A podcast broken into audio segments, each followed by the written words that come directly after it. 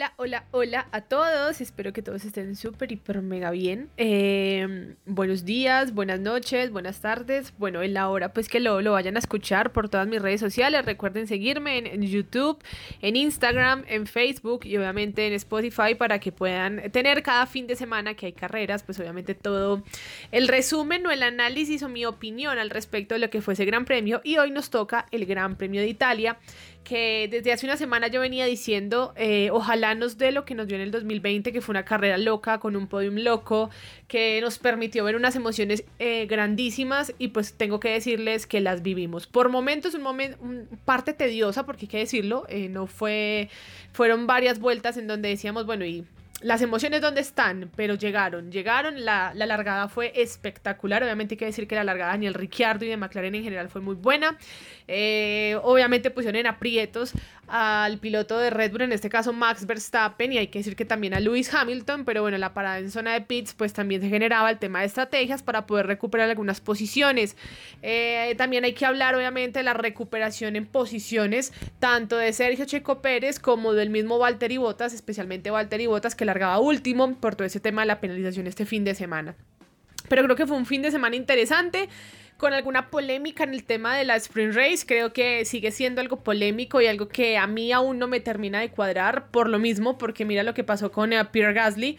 Obviamente en la Sprint se choca, daña casi que todo su coche, hay que trabajarlo en menos de 24 horas para poder que salga en la carrera larga. Entonces los, los daños o los perjuicios que puede generar obviamente un choque en una sprint para la competencia que más importa, en la que se realmente vale la pena sumar los puntos, pues obviamente eh, pues puede dejar sus consecuencias no muy positivas para las escuderías y, que, y creo que Alfa Tauri fue una de las más damnificadas el día de hoy. La escudería local no logró hacer lo que se quería porque ninguno de los dos pilotos lograron salir, obviamente tanto Pierre Gasly como el piloto eh, japonés Yuki Tsunoda. Pero bueno, eh, así como fue de loca, nos dejó un podium completamente loco. Estoy completamente feliz y contenta por Daniel Ricciardo. Yo era un piloto que aún le tenía la fe. Mucha gente decía como no, Ricciardo no está rindiendo en McLaren, no deberían buscar otro piloto que les dé un poco más de rendimiento.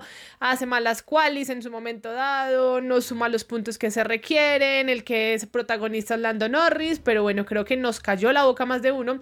Y señores de Netflix, Drive to Survive 4 les recomiendo hacer la parte 2 de ese primer, de ese capítulo que tuvimos en la primera temporada, hacer la redención parte 2 de Daniel Ricciardo, porque realmente fue interesante lo que vivimos el día de hoy en Monza, en el Templo de la Velocidad, ese templo del que tanto, tanto nos gusta a muchos fanáticos de la Fórmula 1. Bueno, comencemos entonces hablando un poco eh, de lo que fueron las disposiciones, que es lo que solemos hacer, hablar y analizar un poco cada una de ellas. Esteban Ocon terminó en la décima posición, uno con que por momentos tuvo roces, obviamente, con Sebastián Vettel, eh, trató obviamente de, escalar posiciones, pero no le fue posible porque creo que encontró pilotos que hoy estaban como al margen de lo que se quería Monza. Así que no fue fácil tampoco el tema de adelantar. Eh, las curvas, obviamente, la curva 1 con la 2, pues eh, fueron complicadas para todos. Entonces creo que lo de Esteban Ocon, décimo, sin embargo, positivo para el PIN, que también está en esa lucha, porque no de que de sumar la clasificación general de constructores.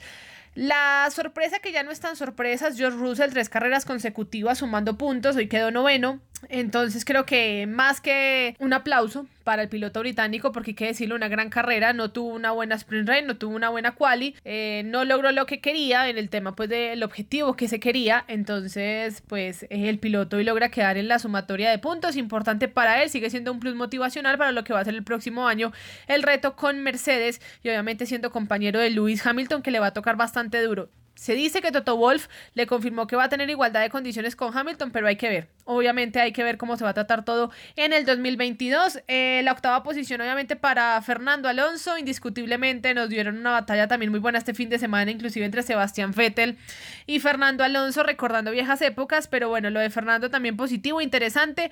Sigue acoplándose, sigue dando eh, buenos eh, puntos al PIN y él también como piloto. Y yo creo que sale mm, tranquilo de lo que fue, obviamente, la carrera de este fin de semana.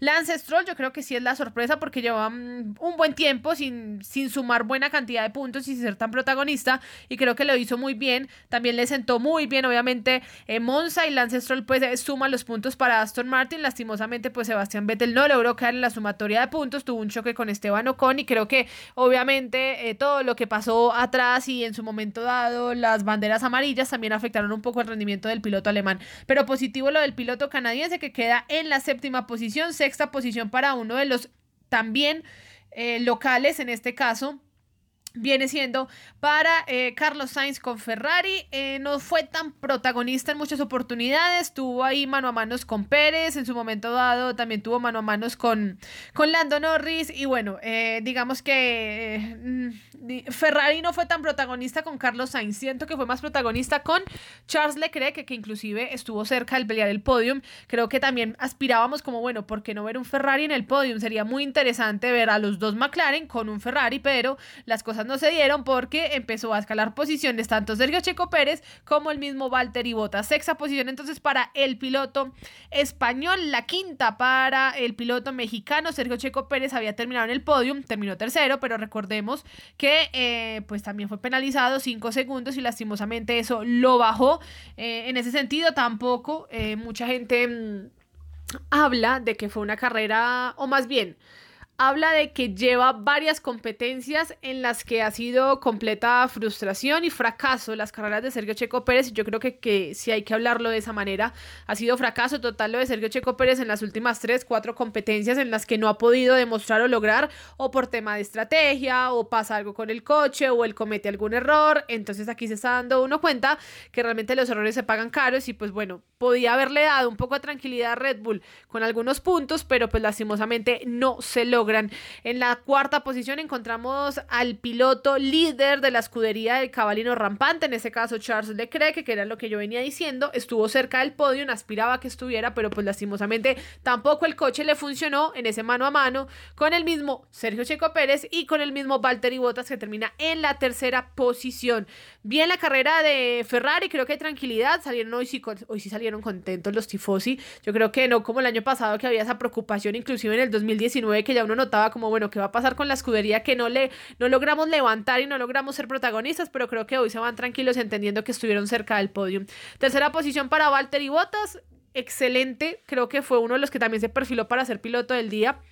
Muy buena escalada, eh, superando obviamente también buena parada en boxes, aprovechó todo esto de caos que se generó en su momento dado, escaló, escaló, escaló, superó y pues bueno, quedó en la tercera posición y también pues obviamente aprovechó la, la sanción en la penalización que le dieron al piloto mexicano. Segunda posición para Lando Norris de excelente carrera, excelente carrera la del piloto británico, sigue siendo protagonista, Lando Norris que nos sigue dando podiums y que yo creo que a futuro ¿Por qué no? Van a ser victorias. Estuvo cerca, muy cerca, porque realmente estuvo, em, pues si atacaba un poquito más, le podía, le podía pelear a Daniel Ricciardo, pero bueno, creo que todo el tema de estrategia y, y venía adelante un piloto experimentado, como es el caso del piloto australiano, nacido en Italia, criado en Australia, tiene familia italiana, pero también australiana. Bueno, el caso es que Daniel Ricciardo, pues también celebra en casa y también obviamente le da la felicidad a su público de Australia. Daniel Ricciardo, que logra, después de muchísimo tiempo, una nueva victoria. La última la había logrado en Mónaco 2018 de la mano de Red Bull. El año anterior logró dos podiums con Renault, pero no eran victorias. Y pues bueno, se le da después de bastante tiempo la victoria al piloto australiano. Lo positivo, McLaren logra un doblete nuevamente después de muchos años, porque la última la había logrado en el Gran Premio de Canadá en el año 2010. Y la última victoria se remonta en Brasil 2012 de la mano de Jenson Button. Así que eh, creo que... Es el despertar de McLaren. Yo siento que ya es un despertar. Desde el año pasado veníamos dando indicios de algo muy positivo, de ese levantar. Zach Brown creo que ha venido haciendo un gran trabajo y, se está dando uno cuenta en, ese, en la forma en la que están logrando los resultados y que poco a poco, paulatinamente, pues se están metiendo también en la clasificación, en la pelea por el tema de constructores. Así que positivo obviamente lo de McLaren de la mano de Ricciardo y, Lando Norris que logran ese 1-2, la felicidad fue absoluta. Yo creo que no quedó un alma, un alma en el garaje de, McLaren para poder celebrar de la mano de, estos dos pilotos. Lo mismo hizo obviamente Mercedes, aplaudiendo porque son los que le surten los motores, obviamente, al equipo de McLaren. Creo que eso fue lo que pasó el análisis un poco... Em, no tan profundo, porque realmente el análisis lo estaremos haciendo mañana en Colombia Motor Fans a las 8 de la noche para que no se lo pierdan. Cuña, hablando un poco de lo que fue este fin de semana, del caos en general. Y bueno, creo que eh, después de analizar estos 10 primeros, hay que analizar los que no quedaron, en este caso, los abandonos. Ya lo veníamos diciendo, Pierre Gasly y Yuki Tsunoda no arrancaron. Abandono de Nikita Mazepin, pero yo creo que el abandono más escandaloso y estrepitoso, eh, pues obviamente, fue el de Max Verstappen y Lewis Hamilton, que se dio casi en la vuelta 27 en la que uno hizo una muy mala parada en boxes, en este caso Max Verstappen, la peor que ha hecho Red Bull en este 2021 y yo creo que en muchísimo tiempo. Y eh, hay que hablar de la buena parada que se hizo Lewis Hamilton, salió casi de la mano de Lando Norris, eh, muy cerca, bajó muchas posiciones porque iba liderando, pero salió muy cerca de Lando Norris y muy cerca de Max Verstappen. En ese mano a mano, en la primera curva, eh, pues obviamente hay un cierre, un pequeño cierre de Lewis Hamilton, porque hay que decirlo, para mí el incidente es de los dos, los dos tienen que ver, los dos de un lado para el otro, pero como uno suele decir, si usted me va a cerrar, pues yo también voy a, voy a hacer eh, lo posible para que usted no pase como tiene que pasar. Y yo creo que Max Verstappen recordó Silverstone y pues obviamente pasó lo que pasó, el coche pasó por encima, hay que hablarlo, gracias a Dios existe el halo. Yo creo que si no hubiera existido el halo estaríamos hablando de algo gravísimo, de un accidente bastante delicado el día de hoy, pero bueno, gracias a Dios todo pasó eh, con tranquilidad, salió caminando Verstappen, obviamente con una rabia que se le notaba, se fue caminando hasta la zona de boxes y lo mismo Lewis Hamilton que ya posterior a eso pues salió, estuvo obviamente en la enfermería, lo revisaron, un leve dolor de cuello, pero pues que eh, durante la semana y aprovechando que no hay competencia este fin de semana pues estará completamente recuperando.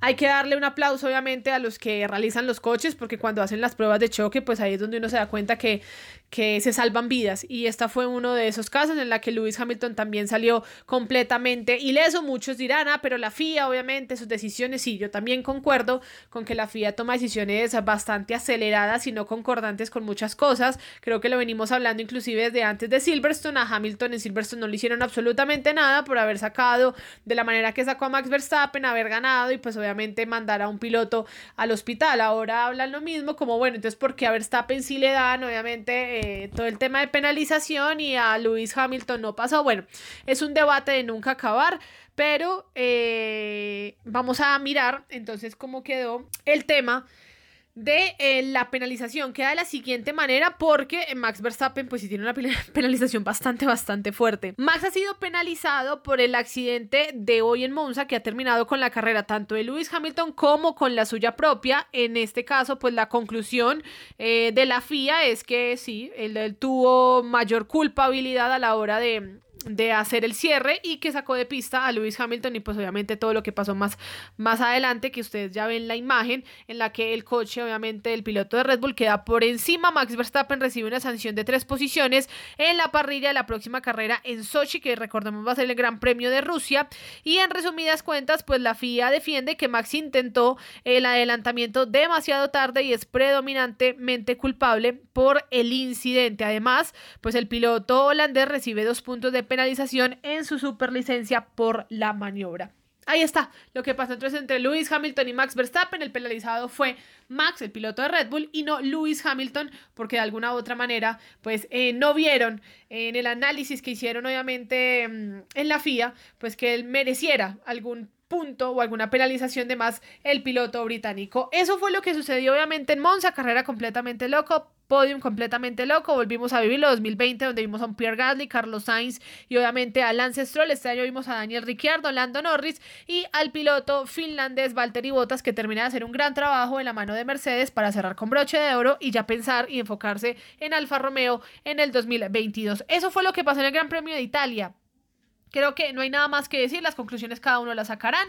Eh, ya mirarán, Max Verstappen no merecía tanta penalización, tanta sanción, o Lewis también merecía, no merecía, sí merecía, ya cada uno saca las conclusiones y bueno, a celebrar los fanáticos de McLaren porque creo que hicieron una gran carrera, están haciendo una gran temporada y como dicen muchos, esta es la mejor temporada de la Fórmula 1 en muchísimo tiempo, sí, porque cada carrera nos permite ver algo distinto, algo loco, algo que nos saca de quicio a muchos y algo que también nos saca alegrías, emociones y lágrimas a los que realmente amamos esta categoría y este deporte. Así que nos encontramos en el próximo gran premio que va a ser Sochi, eh, gran premio de Rusia, en el cual pues estaremos mirando si Valtteri Bottas, que es uno también de los reyes de este circuito, pues estará ganando o será que Hamilton y Verstappen se volverán a sacar chispas, Hamilton logrará recuperar los puntos que perdió en la sprint race y logrará de alguna otra manera aprovechar las tres casillas de penalización que va a tener Max Verstappen o qué irá a pasar em, durante el próximo gran premio, será que McLaren se va a meter en la pelea, Ferrari puede lograr algo, bueno, son muchas preguntas